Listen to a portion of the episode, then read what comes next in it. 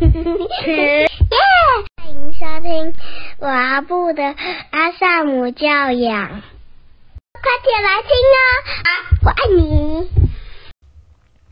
Hello，大家好，我是露露家君。继上一集呢，我们聊到四种教养类型，然后让父母亲可以自己稍微对号入座一下，你的教养跟你跟孩子的相处可能会是偏向哪一个区块，那去觉察一下自己的教养方式对孩子有没有可能会有什么样的影响。那在我的粉丝专业有一个网友有留言，就是有一些互动，他有问到说，如果依照就是最近这个事件的这个儿科医师他的小孩这样的状况，那么他可以怎么做呢？那他也说，我看过太多小孩那种不屑的脸色，甚至不当一回事。那儿科医师他确实过度体罚孩子，但是他的困境该如何解决呢？总不能一直相信人性本善吧？谢谢这一位网友的留言跟提问，所以我想我们可以多一点的来讨论关于教养的这个议题，关于这个儿科医师的状况，因为实际上我们也没有很确定到底真实的情况是什么。整个事件的样貌，还有在事件之前还有什么样子的脉络，所以今天我想我们就以一个比较通则的方式来聊一聊。诶，假如我是一个家长，我长期已经我觉察到我长期过度了溺宠我的孩子，那现在我可以怎么做？或者说，我是一个家长，我也觉察到我自己可能一直以来对孩子都是过度权威，或者是过度控制的。那我可能发现我的孩子有之前上一集聊到的孩子，可能变得比较被动，比较不愿意尝试，或者个性上比较唯唯诺诺。那现在我可以怎么做来补救呢？好，我们今天大概会主要针对这两块来谈一谈。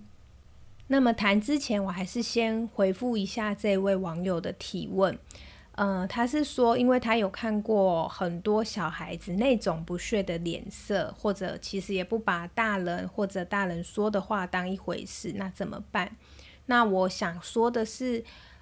孩子会用一种不屑的脸色，我想那个大概就是一个不太好的态度来对待大人。那问题是，孩子是用那样的态度对待每一个大人吗？如果是，那我想也许是这个孩子他在心中对大人已经有一个标签，他觉得可能大人都是来找他麻烦的，大人都是他没有办法信任的，或者是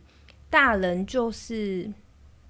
对我要求很多，但是又没有要听我讲话，不尊重我的。那如果他在心中对大人已经有一个这样的看法，他自然而然就会对每一个大人都有一个不太好的态度。那么，如果这个孩子他并不是对每一个大人都这样，而是对某一个老师或者某一个大人，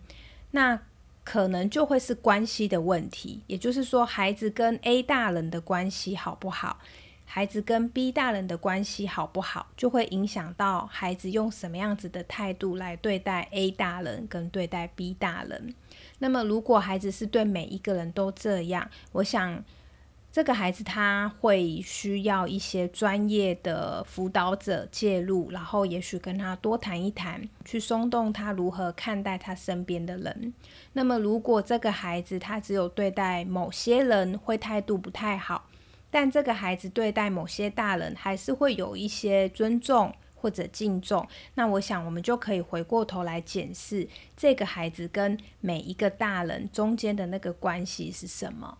因为我想互动关系它一定是双向的。孩子的态度如果很不好，或者他会摆出那种很不屑的眼神，孩子确实是有需要调整或者有需要改进的地方。那但是身为大人，如果今天我跟孩子互动，他会这样子对我，我也可以回头醒思一下，我能够为我自己的部分做些什么，检视一下我在跟这个孩子相处的时候，心里面是不是也带着一些我对孩子的负面看法或者批判？因为当我心里面如果觉得这个孩子就是难搞，这孩子就是很烦，其实我们在跟孩子相处的时候，孩子是可以感受得到的。好，我想这个用在大人跟大人之间也是一样的意思。我们可以感觉得到另外一个人他对我是有善意还是有敌意。我接触到的这个人，他是想跟我连接，还是他想要跟我保持一点距离？其实这个人跟人之间的互动，我们都是可以感觉得到的。如果我们对孩子心中已经有一些负面评价，那我们就为我们自己的部分负责，调整一下我们自己的心态，或者试着把我们贴在孩子身上的标签撕掉，改变我跟孩子相处时候的应对，再去跟孩子互动试试看。OK，那再来我们就来谈一谈，如果你是权威型、控制型的父母亲，那你长期这样教孩子，现在你可以在做些什么？嗯，我想第一个先鼓励自己，就是你已经觉察到你是一个对孩子太权威或者太控制的父母亲。这个觉察进来之后，第一件事我就想邀请你，先不要责怪自己，觉得说，哎呀，我好像在教养上做的很不好。先把这个东西放下来，觉察进来，我们先看见自己，还有先欣赏自己。嗯，我现在发现我的教养好像对孩子有一些不太好的影响。那我也想鼓励我自己，至少我现在看见了，并且我愿意调整。然后我们再来看看接下来的方向可以往哪里去。那我也想说，国中以下的孩子人格都还在形塑的历程中，都还有柔软的部分。因此，只要大人能够调整教养的方式、教育的方式，跟孩子应对互动的这个模式，其实孩子的转变是有一些时间的投入跟努力就可以看得到的。如果你是权威型的父母亲，你如果对孩子有打、骂、处罚，甚至是体罚，我真的觉得，其实那代表你有在教啊，对吗？就是说。权威型的父母亲其实是爱孩子的。那你对孩子的这些，我刚刚讲的打骂、处罚、利诱、威胁都好，其实他的初心，我们要回头看一看自己为什么要这样教养孩子。那个初心就是代表我们想把孩子教好，只是说我们没有学习，或者说我们。用了一个不太适合现代孩子的方法，觉察到了，我们就可以停下来，然后再思考一下，调整我们的教养方式。至于要做些什么，就是往温和而坚定的那个区块去努力。那温和而坚定，它听起来很抽象，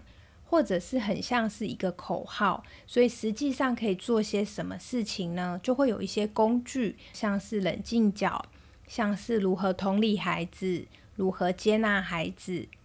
这些其实都是正向教养里众多的工具，还有包含不要处罚、发放零用钱、开家庭会议，这些都是。那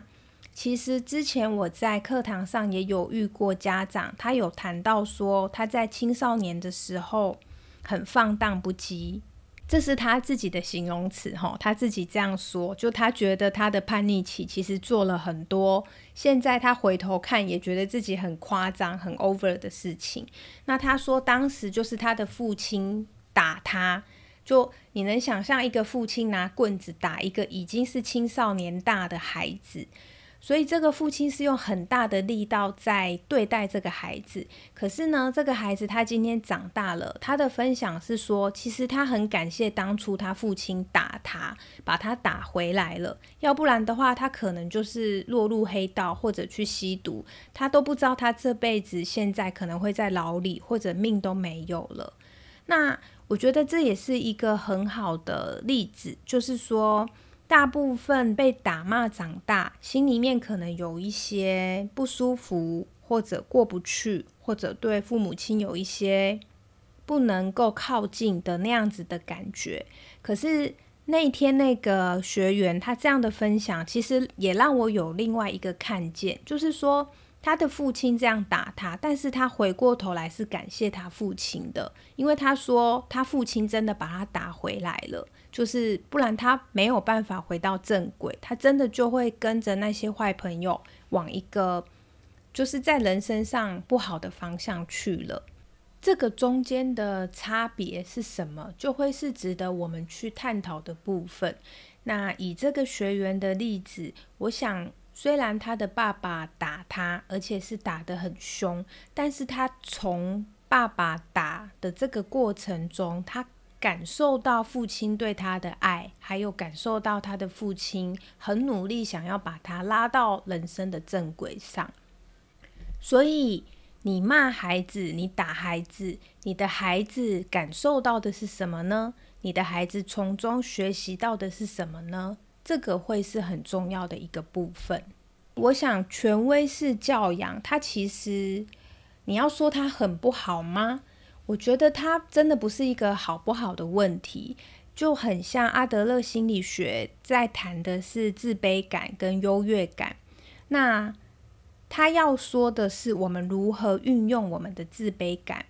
所以并不是有自卑感就不好。而是当你的自卑感过多或者过于强烈，那就会变成自卑情节，它会困住你，让你没有勇气去尝试。去克服困难。那么，当这个自卑感没有那么大，其实自卑感是会驱动你去学习、驱动你前进，还有去克服挑战的。所以，重点在于如何运用。那么，权威式教养也是一样，就是说，如果你今天或者你今天以前过去曾经用过打的方式、骂的方式、处罚或者体罚的方式来教育你的孩子。那我想，重点是我们是有想要教好孩子的。那我用的这些方法对孩子来说有没有用，或者有什么样的影响？如果你今天骂孩子，孩子他真的学乖了，他不再做一些恶事、欺负别人的事，那我觉得这样的骂或者这样的打，对孩子是有帮助的啊。如果你的打骂只是单纯的在发泄自己的怒气，发泄我们身为父母自己的情绪，类似像这样把我们自己的生气、焦虑、自责等等的负向感受发泄在孩子身上的方式，那就不会是我们要鼓励的，那也不是我们想探讨的权威式教养。因为那很单纯，只是发泄情绪的方式，而不是教养。那这个就不归类在今天我们想讨论的权威式教养里面。所以，我想，并不是要通盘的否认权威式教养很不好，而是在现在的这一个民主氛围的时代，权威式控制型打骂、处罚、体罚。这一些教养工具，它比较不适合现代的孩子，因此我们需要学习正向教养里的那些工具。那些工具可能会比较适合现代这一代的孩子，可是不见得所有的打骂教育都是不好的。就是说，一样回归到我刚刚分享的那个阿德勒心理学的概念。如果我今天骂孩子，重点在于孩子学会了什么。这个骂有没有起到教育的效果，还是他只起到伤害孩子心理的效果？这个骂或者这个打有没有让孩子知道爸爸妈妈依然是爱他的，还是说他让孩子觉得我很不好，我很糟糕？他让孩子学会，那我下次做这样的事情，我要想办法不被抓到。如果能够去看见我们选择使用的这些教养方式、这些教养工具对孩子产生了什么影响，那会比单纯只是讨论权威式教养好不好、打骂好不好、处罚体罚好不好，还要来得更细致，还有更有意义一些。那么，当然我并不是要支持权威式或控制型的教养，因为。当我们今天对孩子有一个控制欲，或者说我们都期待孩子听话照做就好，它本身就是一个不对等的关系。在相处上，父母亲对孩子就是不尊重的。基于这一个想法，因此我们倾向采用温和坚定的教养方式。那但是温和坚定的教养方式，坦白说，正向教养里的工具，它也不见得适合所有的家庭啊。比如说。开家庭会议对有些家庭来说真的就有困难，陪伴孩子练习对很多忙着工作的家长来说，他可能就拨不出时间，然后慢慢的等待孩子，还有陪孩子做很多自理能力或者是生活上的一些练习。所以说，不见得温和坚定的正向教养里面的所有工具都会适合每一个家庭。那怎么办？这个就会回到我们教养孩子的目的，就是说，不论我们采取的是哪一个方式，到底这个方式是不是更让我们贴近自己的孩子，让孩子感觉到他是被爱的？那我们采用的这个方式，是不是能够教会孩子，不会让孩子走歪路？我所谓的歪路，当然就是指，比如说像呃犯罪啊、吸毒啊。走上黑道等等这一种，他可能会把自己的身体安全，甚至是他的生命赔上去的这些道路，就会是我刚刚所谓的这个歪路。所以，我想不支持权威型教养，最重要的原因还是因为我们要回归到人的本性，回归到不管是阿德勒或者是萨提尔，他们都同意这样的理念。每一个人都是有价值的，即使这个人他才刚出生，他是一个一天大的 baby，他是一个两岁的孩子，五岁、八岁、十二岁、十八岁的孩子，或者我们现在三十岁、五十岁，每一个人都是有同样的价值的，每一个人都是值得尊重的。不论你是一个孩子，或者是你是一个老人，或者是你是一个。社经地位很高的人，或者你是一个没有收入的家庭主妇，我们在生而为人的这个层次上都是有相同的价值的。那么，当我们用了权威式教养里面的工具，比如说打孩子、骂孩子、体罚孩子、处罚孩子，它就是有高低。的一个未接，它就是一个不尊重的方式，所以我们才会提倡温和坚定的教养，而不是在使用权威式教养。好，提倡温和坚定的同时，家长我们尽力做我们能做到的，选择适合我们的正向教养工具。我想这样，我们真的就已经是足够好的父母了。我在执行正向教养的这些年中，其实也看到有很多的父母亲，他们跟当初其实我也一样哈，就我当初非常的执着正向教养，然后觉得一定要怎么做。那其实我的那个执着，跟我一定要怎么做，反而会让我的先生也跟着很紧绷，那整个家庭的氛围也变得很紧张。那我觉得这样子反而不见得是好事。所以，当你能够拿捏中间那个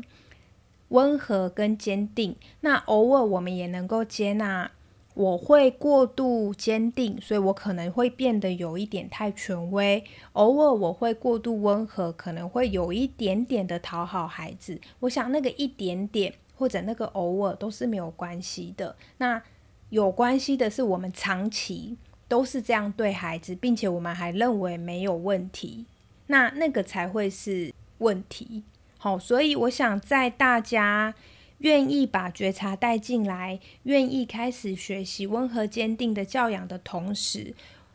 我们就不会有太大的机会，真的会对孩子造成什么样的过度的心理创伤，除非我们今天是恶意的，或者是长期使用一个不适当的教养方式。愿意学习的家长，你要相信自己，你已经在努力了，鼓励你自己，那也相信你的孩子，孩子的适应力跟孩子的韧性是是很高的。那我还是要说哈，并不是要鼓励大家走回权威式教养或者走到溺爱式。我们还是努力朝温和坚定这个方向而去。但是对每一个孩子来说，什么样叫做温和坚定？我觉得他会是因人而异的。有些孩子他确实，你用一个比较平淡的语气跟他说话。他会没有办法理解事情的严重性，那这时候我们可能就会需要严厉一点，来让孩子明白我们想要说的这件事情是我们很重视或者是很重要的。那有些孩子呢，他就是比较敏感、比较细腻，你只要一点点语气不太对，其实孩子就很知道发生什么事，他就不会再那么继续的，我们讲那么白目哦，他就不会再做一些就是。不应该做的事。那这样的孩子，如果你用很大的情绪张力跟他相处，他心里面可能就会有比较多的恐惧跟害怕。因此，我想温和坚定是我们要努力的方向。那么，适合你的孩子的温和坚定，跟适合我的孩子的温和坚定，它还是会在大方向有一个图像，但是依照每一个孩子、每一个家庭、每一个父母亲的不同。他还是会有一些细节上的不同，那这个呢，就会需要身为家长的我们大家去多一点觉察自己孩子的气质，还有去觉察你的孩子的需要，这样子呢，你就可以更好的找到适合你的温和坚定的教养长成什么样子。回到这一集，我们想谈的就是重点会在于我们是不是过度。是不是过度权威，或者是不是过度溺宠孩子？那偶尔一点点溺宠孩子，我个人是觉得还好。那你不要长期就好了。那怎么判断你是不是过度？就看看你的行为会对孩子造成什么影响。如果你发现，当你对孩子好一点，那孩子开始给点颜色，开启染房，那就代表可能需要。再调整一点点，回来一点点，好，孩子可能你已经有点过度溺宠孩子了，这样。那么，如果你长期对孩子是比较凶的、比较命令式的，一样，你要怎么样判断自己是不是过度？你可以检视一下你跟孩子之间的亲子关系，孩子是愿意跟你谈心的吗？孩子遇到困难，他愿意跟你说吗？还是孩子有什么事，他宁愿不跟你说，那就代表你们的亲子关系可能有一些需要修复的部分。那么就可以再去正向教养里找看看有什么样的工具会是比较适合现在的你跟孩子。那一样记得温和坚定是好的，但是过度温和就不好，它就会变溺爱。过度坚定就会变成权威式或者控制式。我们如何使用正向教养里的这些工具是很重要的。哪一些适合我们的孩子，我们就用；哪一些不适合你，你就可以先暂时放下，然后也不用给自己那么大的压力，觉得自己一定要做到什么程度，或者太过于执着。如果你是长期偏向，逆宠式或者是权威式的家长，现在你可以做什么呢？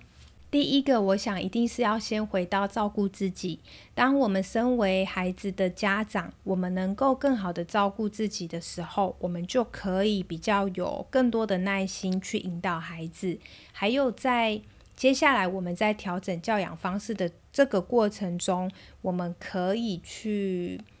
更稳定的接住孩子他很多的情绪。第二个呢，则是要重新建立你跟孩子之间的关系。如果你长期都会骂孩子，甚至会体罚或者处罚孩子，那你可能需要先修复你跟孩子之间的关系。因为当你跟孩子之间没有一个安全的关系或者信任的关系。好，我习惯的用语叫做亲子之间没有亲子存款。如果是这样的状况下，其实我们讲的话都是对的，但是孩子就是不想听。好，意思就是我们是孩子的父母，可是我们对孩子没有信服力，也没有影响力。于是我们需要重建关系。有了这个关系，后面我们在执行教养、温和坚定的教养的时候呢，才容易步上轨道。要不然我们的教养就会。对孩子来说，它就只是一个把戏。至于怎么修复关系呢？假如你也同意，你对孩子的这个打骂是不好的行为，那我想我们可以透过正向教养里的修复三 R 去跟孩子道歉，还有共同讨论接下来怎么解决问题，然后去修复亲子之间的关系。如果大家对修复关系这个部分有兴趣的话呢，也可以回头听一听我们第二十九集的，我们在谈的就是对不起这个议题。当你跟孩子有了亲子关系，有了亲子存款，那我想这个阶段我们再来讨论如何教养，再来试着引导孩子怎么样增加他的生活自理能力、学习能力，还有。其他各方面的能力就会比较有效能。那这个呢，就会需要透过我们用搭音架的方式陪孩子去增加他在生活各个面向不同的能力。那主要呢是，呃，就是关键会是我们需要想办法创造让孩子体验成功的机会，让孩子在。他可以做到的这个过程中，去感受到成就感，还有我能感，这个东西，他才可以帮助孩子重新建立他的勇气。当孩子有勇气，他才会有行动力。那这个又会回扣到孩子的归属感跟价值感的问题，但是大方向大概会往这里去。那如果你的孩子，你觉得他的生活自理能力不好，或者生活习惯不好，我想这个他都不是一天两天、一个月两个月就能解决的议题，他是需要透过一个长期的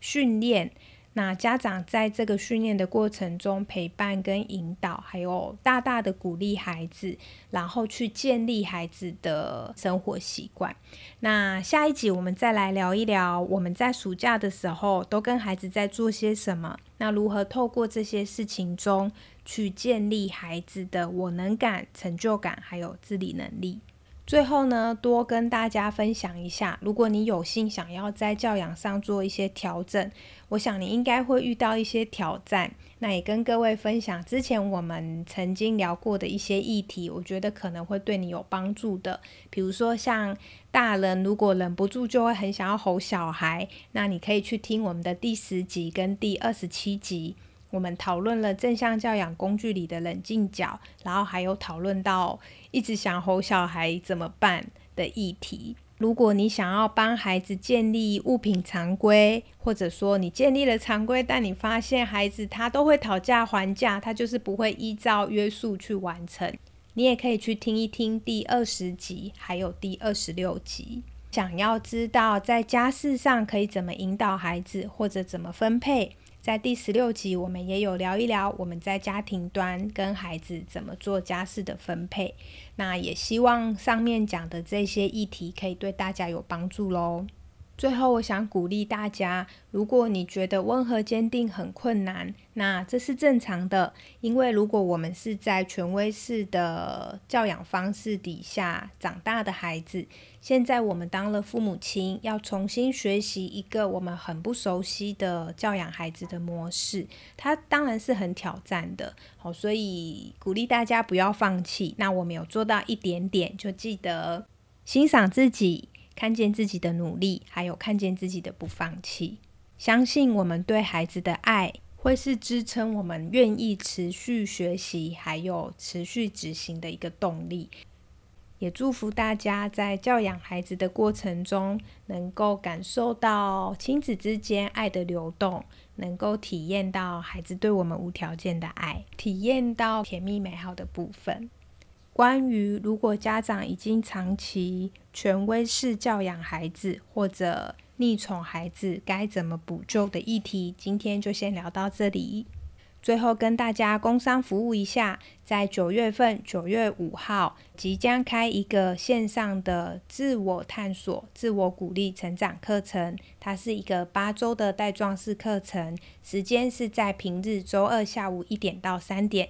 对于自我成长、自我探索或者阿德勒心理学有兴趣的伙伴，也欢迎你们把握七月底以前报名，享有早鸟优惠。期待跟你们一起在线上学习喽！这里是高小路的阿萨姆教养，我们一起轻省育儿，下集见，拜拜！谢谢收听，欢迎留言与我分享你的看法。喜欢的话，请给我们五星好评哦！下次见，拜拜，拜拜。